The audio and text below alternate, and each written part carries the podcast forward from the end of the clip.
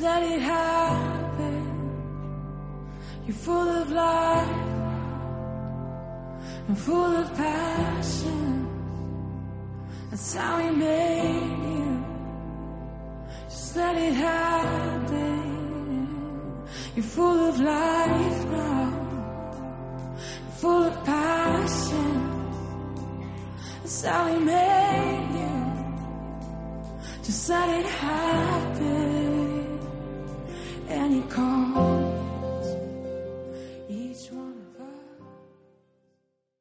Hoy quería hablaros de las virtudes teologales, de la fe, la esperanza y la caridad, ¿no? Y porque pienso que hoy es un día en el que las dos, las esas tres cosas eh, se juntan, ¿no? Y, yo creo que, que es un buen día para, para hablar de eso, ¿no? De, de la fe, de, de la esperanza y, y de la caridad y como como os iba diciendo que yo ya tenía previsto empezar hablando de, esto, no sabía que, que iba a ser así en mi vida y que, y que el exponerme tanto a ello me iba a crear, este, a ver si se me va pasando, pero, pero, pero lo primero que os quería comentar era eso, ¿no? Era cómo yo en mis últimos tiempos me, me reconozco ante, ante este Cristo a este Cristo crucificado, ¿no? Y el sentir que, que no estoy a la altura de, de las circunstancias. Me siento cual apóstol en estos momentos, siempre dudando, siempre pensando, ay Dios mío, pero esto será así, Señor, siempre, pero así, ¿no? Como, como ellos vivieron estos momentos, pero ellos tenían una excusa que es que no sabían el final todavía, pero yo no lo tengo, ¿no? Yo sé cuál es el final. Ellos por lo menos tenían ahí la que su certeza era cierta, es decir, no tenían muy claro, solo sabían que aquella persona que, que habían decidido seguir, aquel rabí que habían decidido que iban a creer en sus palabras y en sus promesas, de repente alguien, no, alguien no, los romanos le habían cogido y le habían crucificado, ¿no? Habían utilizado para matarle además la peor de, las muertes que había en la época, ¿no? Y claro, yo entiendo que eso tiene que descolocar, pero, pero bestialmente. Y bueno, ellos luego supieron recomponerse, ¿no? Cuando supieron cuál era la verdad. Pero yo a veces pienso que, que yo me siento como ellos, pero, pero yo ya sé cuál era la verdad, ¿no? En ese momento. Y bueno, por eso quería hablaros de, de la fe, la esperanza y la caridad, porque, porque yo sí que me siento a veces en esa, en esa duda, ¿no? En, en sin vivir sin, sin esa esperanza, ¿no? Y lo decía ayer Ana, Ana muy bien. Tampoco, bueno, no, yo creo que las charlas no se repiten, pero sí que son cosas, hay cosas que quedan claro en, en unas y en otras que se van a, a juntar, ¿no? Es decir, que os voy a hablar hoy mucho de Ana y de lo que, ¿dónde está Ana? No, se ha ido. Ah, en el Godly y de lo que, de lo que ella ha dicho, ¿no? Y, bueno, pues eso. Bueno, entonces, que hoy os quería hablar de la fe, la esperanza y la caridad. Y quería pensar que, que es aquello que, que nos separa de ello, ¿no? Quería concretarlo mucho porque en el fondo, si tenemos fe, si creemos, si tenemos esperanza y si tenemos amor, ya lo hemos, ya lo tenemos todo. Es decir, que ya está claro que, que hemos llegado al, al top, ¿no? Pero yo creo que la fe, la esperanza y la caridad son algo que, en el, que es en camino, ¿no? Que con el, en el camino del Señor se, se va llevando en proceso, ¿no? Pero también hay que ejercitarlas. Y las virtudes que se nos da el bautismo tenemos que ejercitarlas. Se nos han dado, pero nosotros tenemos que hacer para que realmente sean verdad en nuestras vidas. Y yo de eso es lo que quería hablar hoy. Y os lo quería hablar a vosotros y me lo quería decir a mí hoy.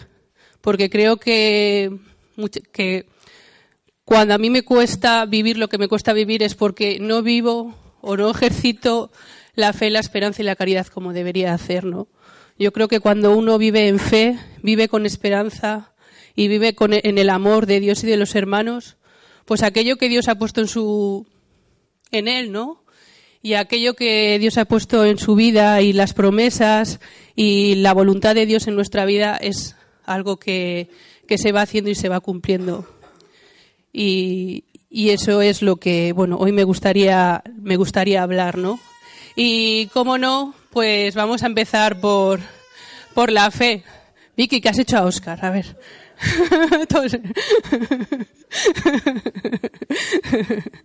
bueno, eh, la fe, la fe que nos sostiene, ¿no? Pero a veces es vivir, es difícil vivir. Cuando vivimos y vivimos en la espera, a veces la fe eh, nos cuesta, ¿no? A mí a veces también. Eh, yo, yo tengo dudas. Yo, yo reconozco que cuanto más más es, es como una incongruencia en la vida, ¿no? No sé si os pasa a vosotros, pero cuando más me entrego al Señor, a veces más dudas tengo de que, ¿y si esto no lo estamos inventando? Es decir, yo reconozco que, que, que vivo en esa incongruencia muchas veces. Es decir, cuanto más, es decir, os estoy contando que no puedo parar de llorar por pensar que Jesús ha crucificado y, y, y que, y que no estoy al nivel de las a la altura de eso y al mismo tiempo a los 10 segundos puedo estar pensando, y, y todo esto, pero tiene sentido, pero ¿qué estamos haciendo? Pero, no sé, me reconozco ahí, no sé, no sé vosotros dónde estáis, pero yo sí me reconozco ahí, ¿no? Yo, yo a veces me reconozco eh, ahí, ahí, en esa pobreza y en esa miseria, ¿no? En, no saber muy bien, eh, pues eso, ¿no? Que, y creo que esto se fortalece. Creo que estas dudas y estas, estos, esta falta de fe muchas veces que tenemos se puede fortalecer, ¿no? Y hay muchas formas de fortalecerlas. Una sería la oración. Yo a veces me pregunto a mí mismo a cuánto oro y cuánto tiempo le dedico al Señor. Eh, solo voy a lanzar la pregunta al aire, no quiero que nadie me responda, pero ¿cuánto rezáis al día? Parece una tontería, ¿eh? Porque desde que nos convertimos todos, yo en el 96, otros antes, pues en esas convivencias que Josué nos hacía, nos ponían la, la, de la mesa, que se lo contamos a nosotros a los chavales, que si la oración, la Biblia, los sacramentos, la comunidad. Parece mentira que 20 años después, o más de 20 años en algunos, tengamos que decir, ¿cuánto horas al día? ¿No? Pero es así. Yo creo que es parte de la condición humana o de la o de la o de cómo somos el hombre, ¿no? Que, nos tienen que, que, hacer esa reflexión de cuánto tiempo de calidad le, le damos al Señor de, de, nuestras vidas, ¿no? Yo creo que para ejercitar esa fe que necesitamos para, para vivir esta vida, para llegar a las promesas de Dios, para cumplir aquellos sueños que tenemos en el Señor y aquello que aquello que soñamos y que en un momento dado Dios nos dio y que vivimos junto a Él, necesitamos orar, pero orar de verdad. Y bueno, eh, sé que hay momentos en la vida que es más fácil, momentos en la vida que a lo mejor es más difícil, pero no olvidar que, que tenemos que orar, porque es la única forma de, de estar con el Señor, ¿no? Otra pregunta. Eh, otra cosa que os puede valer o que yo creo que sirve, que fortalece la fe, es la lectura de la palabra, ¿no? El leer la palabra. ¿Cuánto leemos la palabra? Y no me refiero porque, para que lo sepáis, bueno, pues si hay alguien que no es de fe y vida, no, yo creo que hoy estamos aquí casi todos. Hay un compromiso que tenemos que es la lectura de la palabra todos los días, por lo menos la lectura del día. Pero yo no me estoy refiriendo a esa lectura del día. Yo me estoy refiriendo a quién coge la Biblia como libro de cabecera. Es decir, quién coge, quién coge la Biblia para buscar respuesta a las cosas que le están ocurriendo. ¿Quién habla desde ahí, que Ara decía ayer, no? Es decir, ¿quién vive desde la, esperanza y desde la fe de Jesús, de, de, la salvación, del Jesús resucitado, de lo que pone en la Biblia? ¿Quién utiliza la Biblia para si tiene un problema con un hermano, ¿quién busca en la Biblia la solución? A mí eso me encanta de mis hermanos evangélicos. Yo se los supongo a todos. Me imagino que unos lo harán más y otros menos. Yo ya he aprendido que todos no somos nadie nadie es perfecto, ¿vale? Estamos hablando de, de, lo que nos gustaría a todos, pero yo sí que creo que ellos tienen como, o por lo menos los que yo conozco, tienen como eso en, en sus vidas, aunque unos luego lo hagan más y otros menos, ¿no? Pero el buscar la palabra de Dios en todo momento como respuesta a aquello que, que quieren decir y que quieren, que quieren aconsejarte o que quieren hablar, ¿no? Yo también os hago, os hago esa pregunta, ¿no? ¿Cómo es la palabra de Dios en, en vuestras vidas? Pero no la lectura diaria, sino el, vamos a ver, tengo un problema con este hermano, ¿qué, qué querrá el Señor, no? ¿Qué dirá el Señor? Y otra cuestión que pensaba, Lola tiene hambre, yo creo. pues sueño y hambre ya es la leche ya. sí, ¿verdad? Eso ya. Bueno, otra, otra cuestión que, que pensaba para poder fortalecer nuestra fe eh, es el dejar que Dios se nos revele, ¿no? Dejar cada día que, que Dios pueda ser alguien en, en nuestra vida, pero alguien de verdad, alguien que en ese momento nos está diciendo si estamos en el momento justo, ¿no? Eso que siempre hablamos, Rosa, de What Would Jesus Do, ¿no? Estar en, no sé si te acuerdas cuando íbamos a los contracorrientes, ¿no? De estar en el, en el sitio donde el Señor te quiere en cada momento, ¿no? Y, y eso también creo que es importante para, para ejercitar la fe, el, en todo momento poder no parar y decir, bueno, Señor, eh, revélate hoy, ¿no? Bueno, esto no me voy a extender porque Ana, yo creo que también lo, lo dijo ayer, ¿no? Y creo que, que es muy, muy interesante, ¿no? El dejarnos querer sorprender por Dios en todo momento. No, no estar ahí, bueno, pues el Señor a mí me pidió que ayudase a Josué con esto de la comunidad y entonces, a ver Josué, ¿qué quieres que haga? No, sino en todo momento no. Yo creo que el Señor habla en muchas fases y en muchos lugares y en muchos niveles de nuestra vida, no solo en el comunitario, sino que en el comunitario, en el familiar, en el personal y, eso yo creo que, que revelarte, dejar que Dios se revele a yo creo que, que pueda ayudarnos a, a que nuestra fe crezca, ¿no? Y, y bueno, que esto esto de Dios es una carrera de fondo. ¿A alguien se le ocurre alguna más? Yo he pensado estas tres, pero seguro que hay alguna cuestión más para poder ejercitar la fe que nos tiene que llegar hasta cuando acabemos la meta y que el Señor nos diga, bien hecho, siervo inútil. Hala, pasa. ¿A alguien se le ocurre? No, no lo estoy diciendo porque ahora va a decir, pues falta. No, no, yo no tengo más, ¿eh? Solo digo si alguna, si, si os ocurre a, a alguna más. Ana, a ver, dime. ¿No se te ocurre? Ya. Y centrarse en, en, el Señor. O bueno, o en los demás. O en lo que no es uno, ¿no? Sí, sí, sí, sí. Eso, eso es difícil por lo que decía ayer Ana, ¿no? Que cada vez pues vivimos en un mundo que es el que nos toca. somos de aquí pero sin ser, ¿no? Somos de allí pero somos de aquí. Y, y eso es la, delgada línea, ¿no? Que tenemos que vivir los cristianos, ¿no? Bueno, pues lo siguiente que quería hablar era de la esperanza. Yo ahí eh, si ya en la fe me, siento débil, ya en la esperanza, con mi sentido común siempre por delante, mis veinte mil pueblos por delante, siempre buscando soluciones, me doy cuenta que la esperanza en mí a veces deja mucho que desear. Porque además yo busco soluciones, pero oye, todas suelen terminar mal.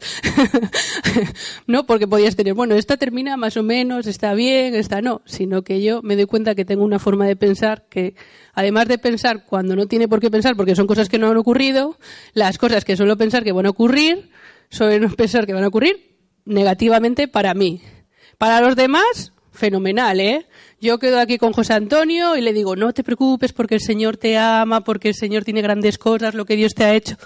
Las promesas de Dios son para ti, no sé qué, pero cuando yo me pongo a rezar para mí, las promesas de Dios no sé si eran para mí o no.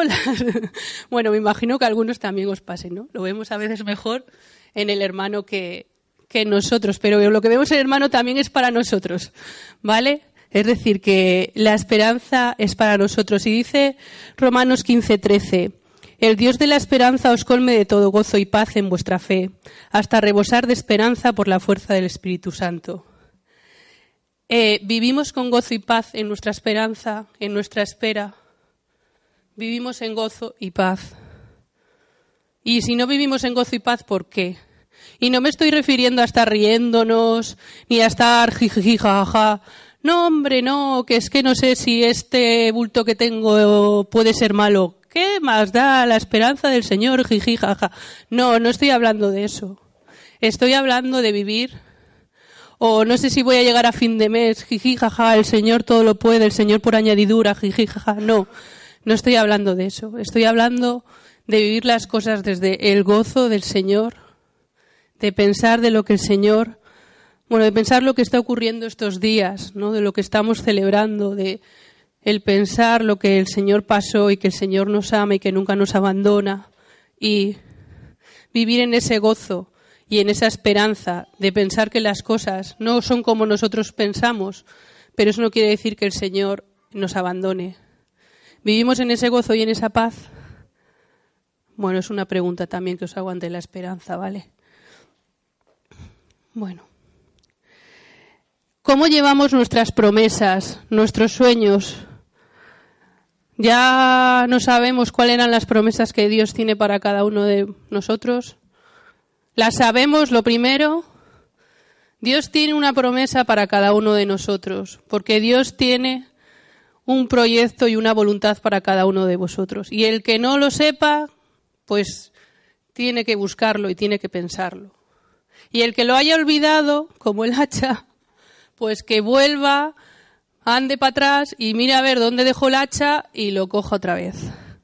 Es decir, Dios tiene una promesa y unos sueños para cada uno de nosotros. Y, y hay que vivir en la espera y en la esperanza de que se van a cumplir. Y el que no lo sepa o el que los haya olvidado, que los busque. Y la virtud de la esperanza consiste en confiar con certeza en las promesas de salvación que Dios tiene con cada uno de nosotros.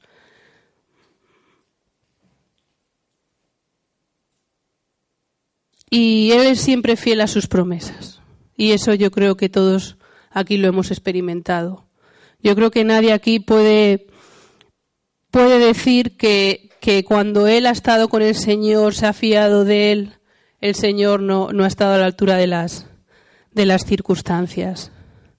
Así que esto es parte de todo esto, que es que ahora se me ha olvidado, que era una cosa que quería hacer al principio, era que a ver si todo esto os puede ayudar para el día de hoy y pueden ser cosas que hoy, en esta celebración que vamos a vivir, que acaba con la resurrección del Señor, pero bueno, a veces según cómo se dé y en la parroquia o en la iglesia en la que esté, puede ser larga o hasta más larga de lo habitual, como nos pasó una vez.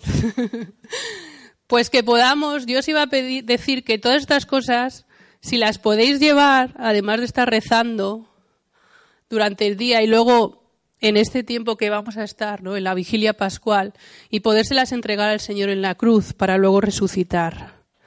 Entonces, que todas estas preguntas que os estoy haciendo, que se me ha olvidado deciros el por qué os las hacía, perdonar, es para que todo esto, a ver si durante el día de hoy podemos saber o podemos ver qué es lo que en nosotros, cuál es nuestra debilidad, cuál es nuestra falta de fe, cuál es la promesa que hemos olvidado o cuál es la promesa que ni siquiera sabemos.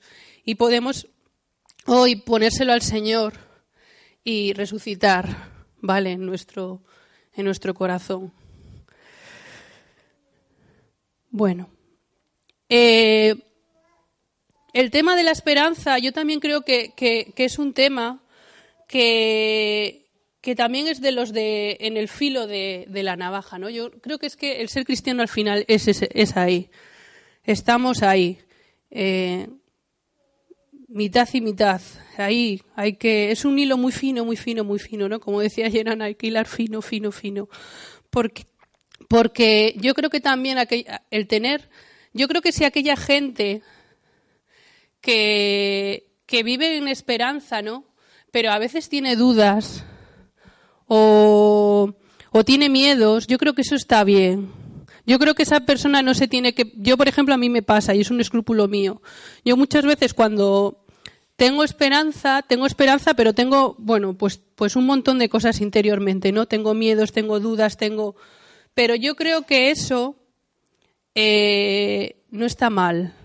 Porque eso también, si no lo tuviésemos y tendríamos muy claro que Dios va a hacer todo lo que nosotros pensamos, eh, yo creo que sería presunción, ¿no? Yo creo que, llegaríamos a, creer que es que, es que podemos hacerlo todo porque Dios nos ha dado la esperanza. Pero yo creo que a veces moverse dentro de la esperanza, en esa duda, eh, en ese miedo, puede hacernos como estar más cogidos del Señor, ¿no? Nos puede hacer como poder hasta lo que yo decía, preguntarle cada día al Señor qué, qué puede querer de nosotros, si la esperanza que tenemos juntos es, es, está siendo como tenía que ser. Porque, bueno, a veces eh, yo, bueno, a veces no. Yo creo que la mayoría de las veces Dios habla como, no como nosotros creemos, sino como Él quiere. Y a veces vivimos las cosas pensando que se cumplen o no se cumplen según lo que nosotros hemos pensado y lo que hemos pedido y a veces no, a veces no. Como bien decía ayer Ana, las cosas del Señor son diferentes y porque una cosa no se dé como tú piensas no quiere decir que no se haya cumplido, sino que las cosas del Señor a veces son diferentes a como tú las has pensado. Y a lo mejor son hasta mayores de como tú las has pensado, ¿no? Entonces, por eso yo creo que a veces cuando te mantienes ahí en tu, en tu miseria humana, digamos, en tu condición humana, yo creo que es bueno para, para actualizar, ¿no? Para actualizar las promesas y, y, y la esperanza, ¿no? Que tú tienes. Porque si lo tienes todo muy claro, yo no sé si puede ser algo de presunción. Pero también tampoco podemos caer en todo lo contrario, ¿no? Que es el cuando pensamos que Dios no tiene nada que hacer con nuestra vida. Y eso es la desesperación. Entonces hay que, en la esperanza tiene que mantenerse ahí entre la presunción y la desesperación. Es decir, el, la línea, ¿no? La línea que es la esperanza, ¿no? Bueno, no sé si, si esto os puede, os puede ayudar, ¿no? Dice en Mateos 19, 26, dice, Jesús, mirándolo fijamente, dijo, para los hombres eso es imposible, mas para Dios todo es posible. Y yo creo que esto es importante que lo llevemos en nuestras vidas, ¿no? A veces nos parece, yo por ejemplo que soy muy del sentido común, a veces pienso que, que sí es verdad que, que yo solo pienso las cosas desde lo imposible, ¿no? Pero para Dios todo es posible, ¿no? Hace poco, en una charla de estas que, que vamos donde Ping, nos pusieron un chico que tocaba el piano con los pies, que ganó el Got Talent chino. Y decía él que quién había dicho que, que el piano no se puede tocar con los pies. Y me gustó esa idea, porque es verdad que si yo a lo mejor me encuentro con él en, a lo mejor en un acompañamiento, a lo mejor, como en mi cabeza está que solo se puede tocar el piano con las manos, pues a lo mejor le hubiese dicho, pues no lo sé, ¿no? Pero a lo mejor no me hubiese abierto a, decir, pues ¿por qué no? A lo mejor el piano se puede tocar con los pies, ¿no? Bueno, no sé si me entendéis. Y, y creo que, que eso es importante, ¿no? En nuestras vidas y en la de nuestros hermanos. Dios hace posible lo, imposible, ¿no? Y, y en Filipenses 4:13 dice, todo lo puedo en aquel que me conforta. Esta frase me encanta. Además, yo que soy súper cinéfila, algunos ya lo sabéis porque tienen esta historia conmigo que las películas nos hablan. Podríamos hacer un montón de, de charlas sobre películas que hemos visto y que nos han hablado del Señor. Y, y yo también con los chavales veo la película de Soul Surfer, ¿no? Bueno, creo que todos la conocéis, todos la habéis visto, de la Bethany Hamilton, que cuando tenía 13 años un tiburón le come un brazo, ¿no? Y, yo se lo pongo a los chavales para que vean cómo alguien cristiano se superpone a sí mismo, ¿no? En el Señor para, para seguir adelante. Pero si algo me encanta, ¿no? Cuando veo esa película es, es pensar, ¿no? Cuando ese padre le dice, todo lo puedo, ¿no? Dice, dice ella, en esto, ¿no? En el, en, en, en aquel que me conforta, ¿no? Todo lo puedo en aquel que me conforta. Y yo cuando lo oigo digo, jo, yo quiero eso para mi vida. Yo quiero esa sensación, ese gozo y esa paz. Ese sentimiento de decir, todo lo puedo en aquel que me conforta. Y si, y si no, será que no es, ¿no? Y bueno. Eh, hasta, hasta aquí la esperanza. y, y, ya por último, eh, quería hablaros de la caridad, ¿no? Y del amor. Y ya lo dice el Señor en Efesios 4, ¿no? Que, que os soportéis con amor. Estamos llamados a querernos y es el, como decía ayer Ana, es el mayor reflejo de que podemos hacer de, Dios en, este mundo, ¿no? El, el amor y, y todo lo que lo que significa, ¿no? Y qué mejor paso de lo que estamos viviendo viviendo hoy que a mí me llena de pues lo que hablamos, ¿no? Que, parece que se me va olvidando, ¿no? Pero que, que Dios, por amor, eh, pues su hijo fue crucificado, ¿no? Y, y bueno, por amor también resucitó, ¿no? Y por hacerlo más concreto todavía, ya sabéis que a mí me gusta lo concreto, quería leeros Corintios 13, que ya sé que todos lo conocemos, lo utilizamos para las bodas y para esas cosas y, y para... Había un grupo que se llamaba Corintios 13 de antes y... y no es, es nuevo para, no es nada nuevo para nosotros, pero a veces yo creo que está bien, eh, pues eso, escucharlo, ¿no? y dice, aunque repartiera todos mis bienes y entregar, entregara mi cuerpo a las llamas, si no tengo caridad, nada me aprovecha. La caridad es paciente, es servicial. El amor no es envidioso, no es gastancioso y no se engríe. Es decorosa, no busca su interés, no se irrita, no toma en cuenta el mal, no se alegra de la injusticia, se alegra con la verdad. Todo lo excusa, todo lo cree, todo lo espera y todo lo soporta. La caridad no acaba nunca. Y os la leo porque esto es lo que tenéis que vivir con vuestros hermanos. Porque esto es lo que Dios vive infinitivamente con nosotros. Y esto es lo que el amor que tenemos que vivir con los hermanos y con los demás. Y como diría Ana, telita, telita, convivir esto. Yo creo que que vivir esto no es fácil, pero es a lo que nos sentimos llamados los cristianos. Y, y tenemos que, que, vivir desde ahí, ¿no? Y, y ya sabéis las dos partes de la cruz, que a mí tanto me gustan, ¿no? Y creo que se tiene que dar una espiritual, que a veces, digo que a veces parece tan fácil, ¿no? Con el Señor parecen las cosas más fáciles que con los hermanos. Pero, pero yo creo que esta solo crece cuando crece esta. Y que cuando esta crece al nivel de lo que estamos hablando de este amor de Corintios 13 es cuando crece esta. Y, yo creo que si no somos capaces de, de amar al hermano tampoco estamos amando debidamente al Señor. Bueno, yo no, lo dice él. Y, y eso no.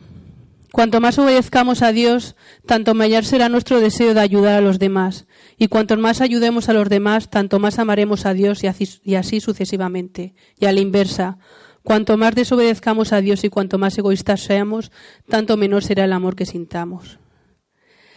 Y otra cosa que a mí me gusta mucho, que a veces se me pasa y se me, se me olvida hacerlo, y pero es una cosa que, que, que ha sido tan importante en mi vida para, para, para estar aquí y para seguir aquí en esta nuestra comunidad, es el poder mirar a los hermanos con la mirada de Dios. Si alguna vez tenéis un problema con un hermano o un conflicto, hacer un trabajo que es mirarle con los ojos que Dios le mira. Poneros ahí. Poneros, visualizar y mirar a esa persona con los ojos que Dios le miraría. Ya veréis como todo, todo cambia. Y yo es algo que hago, a veces se me olvida y en vez de hacerlo a la una, dos, tres, la hago a la cuarta. Lo suelo hacer bastante, pero ya se me olvida hacerlo a la primera, con lo bien que me iría. Lo suelo hacer ya a la cuarta o a la quinta. Pero, pero ojalá que lo haría siempre a la primera, porque creo que, que, que todo, que todo cambia, ¿no? Y bueno, pues eso, que esta es la lo que el cristiano eh, tiene que vivir, ¿no? El amor que el cristiano tiene que vivir, pero está claro que, como decía antes, ¿no? La fe, la esperanza y la caridad es un proceso, ¿no? Y, pero no olvidéis que aunque, que aunque es un proceso, eh, hay que ejercitarlo y hay que, poner, hay una parte que, tiene que ver con nosotros mismos, ¿no? Y con lo que nosotros podemos hacer con lo que Dios nos ha regalado. Y, y al final de la vida quedará sobre el amor, porque la fe, pues como ya estamos con el Padre, ya no tenemos por qué creer, ya creemos porque lo tenemos delante. La esperanza ya acabó porque ya llegamos a donde teníamos que llegar, pero el amor es, es lo que queda, ¿no? Y ahí os dejo. Aquí nos quedamos. La más grande expresión del amor de Dios nos es comunicada en Juan, ¿no? Porque de tal manera amó Dios al mundo que ha dado su Hijo unigénito para que todo aquel que él cree no se pierda, mas tenga vida eterna. Amén. Y, y hoy estamos ahí, ¿no? En la esperanza de, de llegar a esto, ¿no? De, de que hoy, bueno, todo lo que significa el que hoy Jesús resucita, ¿no? Y os dejo en este sábado santo y llevo dos días pensando, todavía creo que me queda por pensar eh, y por orar, pero, pero a mí no me ha dejado indiferente y como no me ha dejado indiferente os le quiero, os lo quiero dar. Es uno de los últimos tweets que ha escrito el padre eh, el Papa Francisco que dice quien huye de la cruz escapa de la resurrección. No sé, eh, a mí me ha tocado. Y mira que lo, yo ni siquiera tengo tengo ya Twitter, no lo uso, lo leo en, en Instagram y bueno, ya sabemos los que usamos Instagram, que el dedo va así, pim, pim, pim, pim, y de repente, pues como mil cosas, lo lees, ¿no? Pero reconozco que a mí no me ha dejado indiferente. Por si acaso no lo habíais leído, os lo, os lo dejo, por si yo todavía no llego a, a, por qué no me deja indiferente en mi vida, ¿eh? es decir, que creo que, que, tiene, para mí por lo menos tiene mucha, tiene miga, yo lo tengo que rezar aún, pero os lo quería dejar también para hoy, por si, por si os puede ayudar, ¿no? Quien huye de la cruz escapa de la resurrección.